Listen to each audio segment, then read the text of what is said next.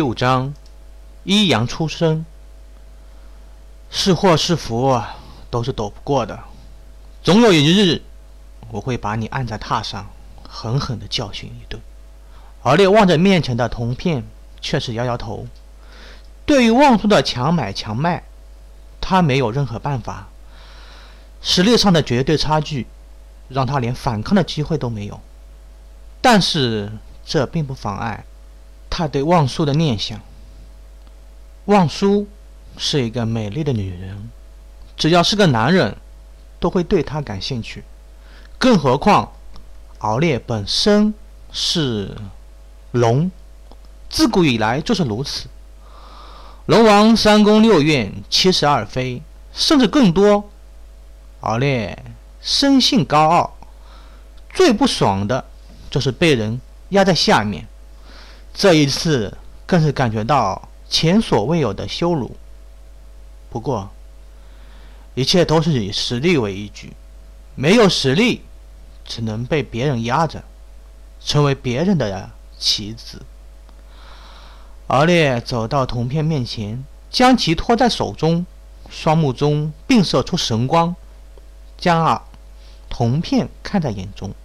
这个时候的铜片显得更加的古朴、厚重，几道简简单单的花纹，却是显示出了无穷的道理。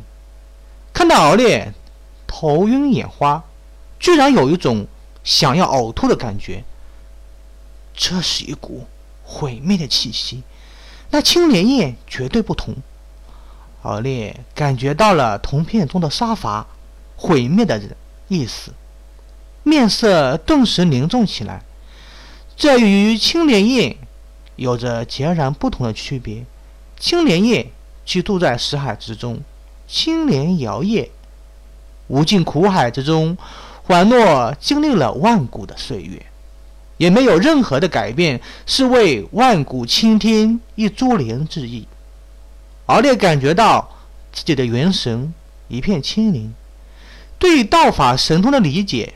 都变得深刻了很多，可是面前的铜片之中，却是有着大恐怖、大毁灭的韵味在里面，让敖烈不敢触碰，只能静静地看着眼前的纹理，企图能寻找出纹理之中的各种变化。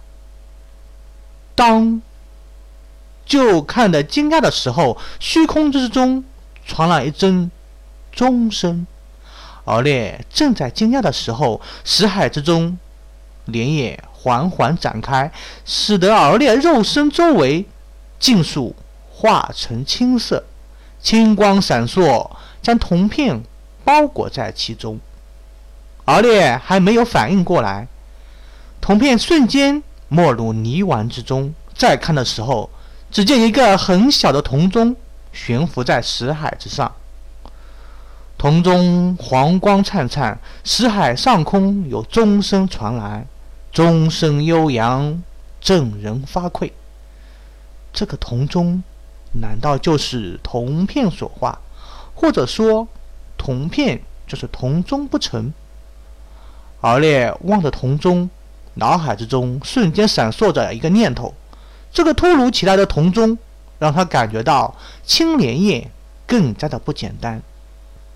一阳初生，万物之始。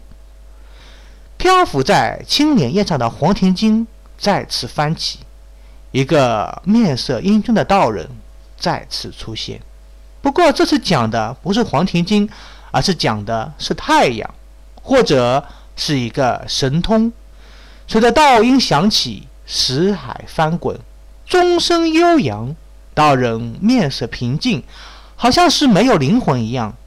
口中吞吐着大道炎炎，将神通秘法讲解的极为透彻，使得敖烈很快就能知道这记神通秘法的精要所在。敖烈眼睛眨都不眨，望着远处的石海，石海灰蒙蒙的一片。忽然之间，一道血红的光芒从石海深处缓缓升起，整个石海上空的灰蒙。一下子就被照射得干干净净，天地之间，好像充斥着生命一样。这就是一阳初生，万物之始。敖烈心中一阵明悟，只见他右手朝虚空中劈出，刻画出一丝玄妙的气息。一个硕大的太阳凭空出现，这一劈好像是开天辟地，又好像是劈出了苍穹，开了阴阳一样。好一个阴阳出生啊！哈哈哈哈哈！敖烈哈哈大笑。敖烈结合大量的道家经典，推演出道家九秘，其中的斗字诀可以模拟一切攻击，一切神通妙法。最擅长的就是偷来敌人的神通法术为己用，并且能利用秘诀将其战斗力发挥到极致。但若是自己所掌握的神通秘法，再用斗子诀来发挥，将产生十倍的攻击力。敖烈可以肯定，这个一阳出生肯定是铜片中的秘密。借助道人之口，将一阳出生的神通传给了自己，使得自己很快就能掌握其中的道理。微微感到惋惜的时候，这仅仅只是一世神通。其他的肯定还有，也不知道望舒是从哪里得到此物的。若是将铜中尽数收集，可能能还原这里面所有的神通。仅仅只有一世，好咧就能感觉到这件神通强大的威力。这样的攻击力，若是遇见虾将军，也许。只要一招就可以了。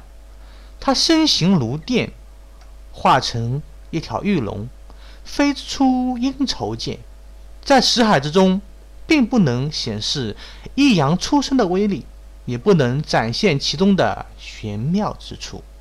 且说望舒离开龙宫之后，并没有离开太远，他很清楚自己送出去的那块铜片的价值。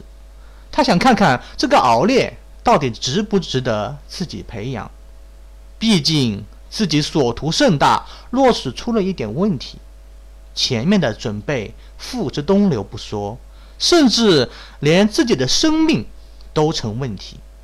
敖烈这个自己都看不透对方命运的人，是不是真的能给自己带来好运？半晌之后。忽然一阵钟声从阴愁涧传来，接着一道玉光冲天而起，却见一条玉龙从阴愁涧里飞了出来。望舒还没有反应过来的时候，虚空之中出现一个硕大的太阳，火红一片，阴愁见周围的花花草草好像是被火烧的一样，一下子变得枯黄起来。一阳出生，他怎么这么快就修炼成了？望舒樱桃小口张得老大，这才多长时间？两个时辰不到，就将自己神通练成了，而且练得丝毫不差，甚至有些方便，精辟到原来的主人恐怕也没有注意到这一点。虽然是初学乍练，可是赤红色光芒。充斥的道论，是与当年有过之而无不及，让望舒心惊胆战。这已经不仅仅是觉悟的问题，若是没有一个高人在身后讲解，怎么可能这么快就能掌握其中的精髓呢？或者，自己找到了一个了不得的人，连我都看不透他的命运，大概。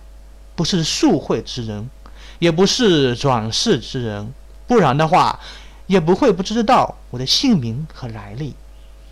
这样的人物，看样子还是多结交一下，或者在未来能起到一点作用。望舒望着远处的玉龙，陷入沉思之中。远处的敖烈却不清楚望舒心中所想。